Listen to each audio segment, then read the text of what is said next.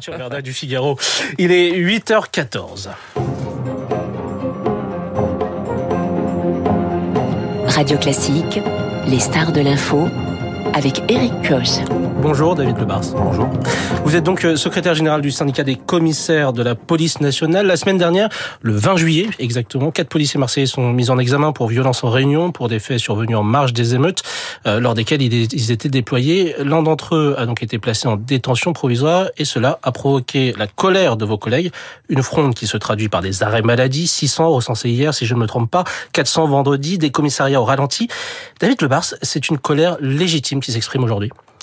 Légitime, euh, je ne sais pas, mais c'est une colère tout court. Euh, on a, euh, on vient de parler à l'instant, euh, entendre parler le président de la République sur ces émeutes. Ces émeutes, je crois que le terme ne suffit pas. Euh, ce sont, ce sont, c'est un épisode de violence urbaine d'une intensité qu'on n'a quasiment jamais vu. En cinq jours, il y a eu autant de dégâts et, et je dirais même peut-être plus que qu'en trois semaines d'émeutes en 2005. Et surtout, il y a eu de tentatives d'homicide sur des élus, y compris sur des policiers. Ça doit justifier en rien des écarts commis mmh. par des policiers, mais ça, ça permet d'expliquer le contexte. Et les policiers marseillais, vous l'avez dit vous-même, en marge, pendant les émeutes. Euh, ils ont commis, euh, et ils sont supposés d'ailleurs avoir commis euh, ce type euh, d'exaction. Le sujet, enquêtes sont en cours. Voilà, d'autres enquêtes sont en cours. Vous savez, dans des épisodes comme ça, c'est pas surprenant qu'il y ait des enquêtes des deux côtés. Forcément, dans des épisodes de violence pareils, c'est assez compliqué de, de faire ce qu'on appellerait du travail propre et parfait, sachant que c'est très compliqué sur le terrain quand on est totalement mêlé dans, dans une séquence de violence urbaine. Le sujet, c'est que nos policiers euh, se pose la question de savoir si c'est le sort d'un policier d'être avant un procès, d'être en détention provisoire. Je vais vous prendre deux trois exemples dans d'autres professions. Un médecin, quand il commet une erreur, quand il fait une erreur de euh, d'anesthésie et qu'il y a un mort sur la table, un médecin n'est pas en détention provisoire. Il est poursuivi, il peut avoir commis une faute, euh, qu'elle soit volontaire ou involontaire. Il peut être mis en examen. Ce que demandent les policiers, c'est de savoir si leur place c'est en détention provisoire avant condamnation. C'est ça le sujet, sachant qu'il y a d'autres dispositifs comme le contrôle judiciaire, l'assignation à résidence qui peuvent suffire. Alors là-dessus, le président de la République, qui donc été interrogé hier par nos confrères de TF1 et France 2, euh, a répondu. On écoute la réaction du chef de l'État. La police, comme la gendarmerie, ils sont là pour nous servir, nous protéger. Mais leur légitimité tient du fait qu'ils protègent le cadre républicain, font respecter les lois démocratiquement votées. Et donc, bien évidemment, eux-mêmes s'inscrivent dans le cadre de la loi et de l'état de droit. Nul en République est au-dessus de la loi. Alors vous dites, euh, il ne faut pas forcément qu'un policier, avant un éventuel procès, soit en détention provisoire. Le euh, président de la République l'a rappelé, nul n'est au-dessus de la loi. Comment vous comprenez ces propos? D'abord, ce sont des propos présidentiels que je respecte euh, profondément. Hein. Le président de la République, il est le garant des institutions, il est au-dessus du débat d'ailleurs, parce qu'il faut être au-dessus du débat quand on est président. J'ai, j'ai pas précisé ce qui est très important. Il s'agit pas de donner un blanc-seing aux policiers pour faire tout ce qu'ils peuvent euh, faire. Il s'agit de considérer que dans le cadre d'une mission de police, dans des fautes qui sont commises à l'occasion d'une mission de police et en dehors de tout fait de probité et d'honnêteté. C'est d'ailleurs ce qu'a dit Frédéric Vaux chez un de vos confrères. On peut considérer que le policier euh, peut avoir euh, un traitement qui consiste à le placer en contrôle judiciaire plutôt qu'en détention provisoire. En fait, c'est un débat qu'il faut ouvrir. Je vous dis mais, encore mais une pourquoi, fois. Pourquoi potentiellement une décision euh, différente? Parce que euh, les autres citoyens, eux, ont droit à cette détention provisoire lorsque potentiellement il y a une enquête sur eux, quand ils sont mis en examen, euh, des détentions provisoires sont prononcées. Pourquoi euh, ce serait différent pour un policier? Alors d'abord parce qu'un policier, c'est pas un citoyen. C'est quelqu'un qui agit avec euh, la force légitime et qui peut commettre des fautes, mais qui est employé par l'État pour faire une mission régalienne qui est très difficile. Et puis pourquoi? Parce qu'il y a des professions, d'autres professions, qui sont euh, non pas euh, avec une impunité, mais qui ont des systèmes d'immunité. Les députés ont une immunité. je vous dis encore une fois, il y a des professions qui sont protégées. Est-ce que le sujet, ça n'est pas de mettre sur la table et ça ne fait pas offense à la justice et au traitement de l'égalité devant la loi, du fait de savoir si des policiers, avant jugement, peuvent pas bénéficier d'un régime qui soit celui dans lequel on prend en compte que l'exercice de la mission est extrêmement difficile. Ça n'empêche pas qu'il faut qu'ils rendent des comptes et que si la loi doit être appliquée et que la justice doit passer, personne ne conteste ça. Et s'ils ont commis des fautes, ils seront condamnés. Vous savez, les condamnations de policiers sont plus lourdes que pour les autres concitoyens parce qu'il y a le facteur aggravant d'être dépositaire de l'autorité publique quand on commet une faute. Un régime d'exception? Non, pas un régime d'exception. Un régime qui un tient circuit compte judiciaire différent.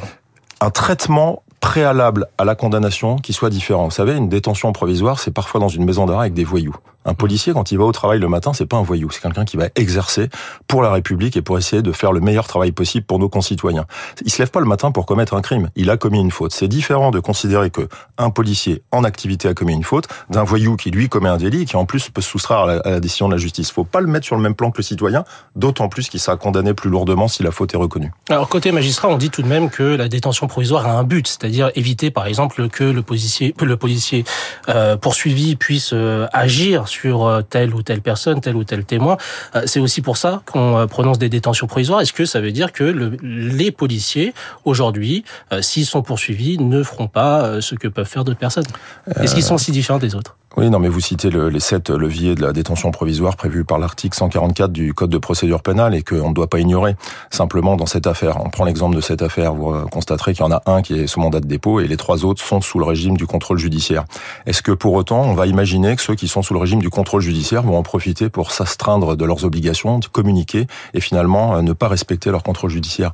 Je rappelle, ce sont des policiers, ils ont commis des fautes, mais c'est pas parce qu'ils ont commis des fautes que d'un coup ils tombent dans le monde de la voyoucratie et qu'ils vont se soustraire à ce que la justice leur impose de faire. Il faut, je pense, partir sur un principe de confiance. Il y a eu faute commise, et si ensuite il y a rupture de confiance, là il y a, il y a pas de débat. Ils tomberont dans le régime que les voyous euh, peuvent se voir appliquer. Mais un policier, c'est pas un voyou, c'est quelqu'un sur qui on compte et à qui il faut considérer que avant procès, peut-être, il faut lui éviter d'être parmi les voyous. David Lebars, vous dites que le président de la République finalement est dans son rôle quand il dit ça. Euh, est-ce que vous regrettez tout de même euh, un manque de soutien plus ferme? Écoutez, non. Pourquoi? Parce qu'on a un ministre de l'Intérieur qui soutient sa police. Il le répète souvent, il le démontre par des actes. On dit souvent qu'il n'y a pas d'amour. Sur cette oui, mais il est en voyage avec le président de la République. C'est normal que la parole du président euh, prenne le dessus, mais il a renouvelé son entière confiance en Frédéric Vaux. Et moi, je trouve très important dans une séquence où on est vraiment sur un sujet de flic, et il n'y a pas d'aspect de, péjoratif à ça, on est flic, mmh. que le premier flic euh, de France, alors on dit souvent c'est le ministre, mais le premier flic, le patron de la police, s'est déplacé pour parler aux flics et aller se parler dans les yeux. C'est savoir un peu quel est le pouls de la population policière. Moi, il n'y a pas a pas longtemps, je suis allé en Seine-Saint-Denis, qui est un territoire où j'ai travaillé. J'ai pu mesurer ce que les policiers ressentent. Ils ressentent plusieurs choses. D'abord, qu'il y a pu y avoir des propos maladroits à leur égard dans les jours passés, et ils le prennent mal, parce qu'ils sont assez susceptibles, et c'est logique d'être susceptible quand on donne beaucoup. Et surtout, dans ces violences urbaines, ils m'ont dit une chose, et je les connais, j'ai travaillé avec eux. Ils ont senti que ceux en face, les voyous, voulaient les tuer. Et on a franchi un cap de la violence, et la violence, maintenant, elle s'exerce en direct sur les policiers, on vient les chercher là où ils sont, et ils essayent de s'en prendre à eux et de les tuer. Donc il faut comprendre que ce métier est de plus en plus difficile. C'est là où il faut ouvrir le débat sur le fait que dans une, dans l'exercice d'une profession de plus en plus difficile, il faut pas un statut privilégié, il faut peut-être juste considérer que quand des fautes sont commises, le traitement doit être différent de celui d'un voyou. C'est le seul débat qu'on ouvre. Comment avez-vous perçu justement le, le, geste de Frédéric Vaux euh, Il y a les samedis euh, sur place à Marseille pour saluer les troupes, pour leur parler. Euh, il a donné donc cette interview, désormais euh, polémique, je, je le cite. le savoir en prison, en parlant du policier, m'empêche de dormir. Avant un éventuel procès, vous l'avez dit, un policier n'a pas sa place en prison. Finalement, c'est le rôle justement du premier flic de France de tenir ce genre de propos. C'est le rôle d'un chef. Moi, c'est ce que j'ai toujours attendu d'un chef et c'est ce que mes effectifs euh, auraient attendu de moi. C'est qu'un chef défende ses troupes. Il s'agit pas de les défendre aveuglément. Il s'agit pas de donner un blanc-seing pour que des faits qui soient graves puissent être couverts. Il a jamais. Et ça a été perçu comme tel. Oui, mais il faut lire l'interview euh, dans son intégralité. Ceux qui font polémique euh, ont l'impression que le patron de la police empiète sur le domaine judiciaire. C'est pas du tout le cas. Il, il circonscrit son propos sur la mission de police et sur le traitement avant procès et en enlevant tous les aspects de probité et d'honnêteté. L'interview est parfaitement circonscrite. Moi, je trouve que cette polémique est inutile. Au contraire, il faut débattre. Moi, j'ai proposé à la secrétaire générale de l'USM, l'Union syndicale des magistrats, de débattre. Je représente le syndicat des commissaires qui est majoritaire. On est apolitique. Ouvrons ce débat. Il y a des professions qui sont protégées. Pourquoi des professions pourraient être protégées et pas d'autres? Pourquoi il y a des immunités pour les parlementaires? Pourquoi il n'y en aurait pas? Pas des immunités totales, mais un traitement qui tienne compte de la difficulté du métier. C'est le seul débat qu'il faut ouvrir en respectant parfaitement l'indépendance de la justice. Alors certains magistrats disent euh, également, euh, dans ce cas-là, si on ouvre euh, ce débat-là, est-ce qu'il ne faudrait pas aussi rouvrir le débat sur la réforme concernant le refus d'obtempérer et l'usage de la force en cas de, légitime défense? Vous leur dites quoi? D'abord que moi je suis toujours ouvert au débat. Vous savez, cette loi je la connais bien, c'est l'article 435-1 du code euh, de procédure pénale. Euh, elle fait débat pour ceux qui veulent pas euh, comprendre dans quel contexte elle a été prise. Il s'agit des périples meurtriers par lesquels, avec une voiture, quelqu'un peut commettre les crimes les plus atroces. Souvenons-nous de la promenade de Nice, avec un camion, un individu qui fait pas loin de 100 morts.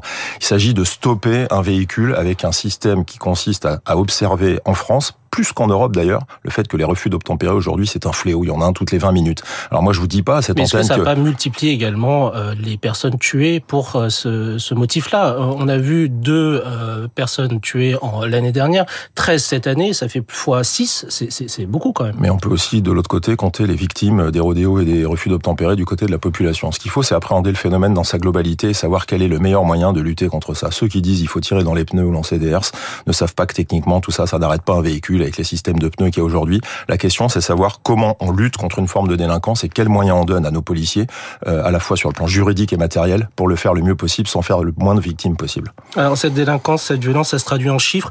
Le président de la République l'a rappelé, 900 agents de gendarmerie et de police blessés lors de ces euh, cinq euh, soirs d'émeute.